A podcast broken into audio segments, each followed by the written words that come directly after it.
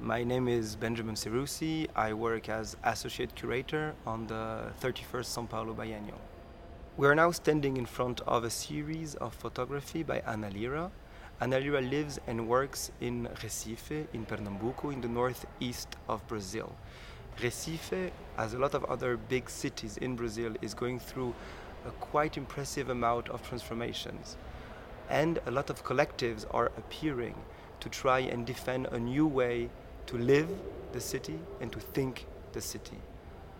Ana Lira is part of several collectives, and as an activist, as an artist, she tackles several issues which are linked to the modes of representation within politics. How are we represented, and how could we be represented in a different way? The work is called Vote. The vote is compulsory in Brazil.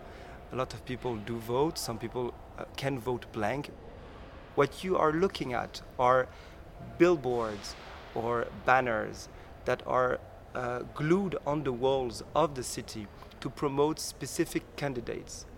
And it's very interesting to see that these banners are much more present uh, in popular neighborhood than in rich neighborhood because the idea is to manipulate and to gain votes using marketing strategies. And these marketing strategies end up erasing other possible alternatives, political alternatives that might not get the means or the visible, the visual strategies to gain certain kind of visibility. So what you're looking at is in fact uh, ongoing work that Ana Lira is doing together with a collective that will end up in a movie called Elections about our modes of representation. And you can notice that the way we presented the work is quite transparent. You can see even other works behind this work, because at the end of the day, what she questioned, maybe in a quite ironical way, is to what extent is politic transparent.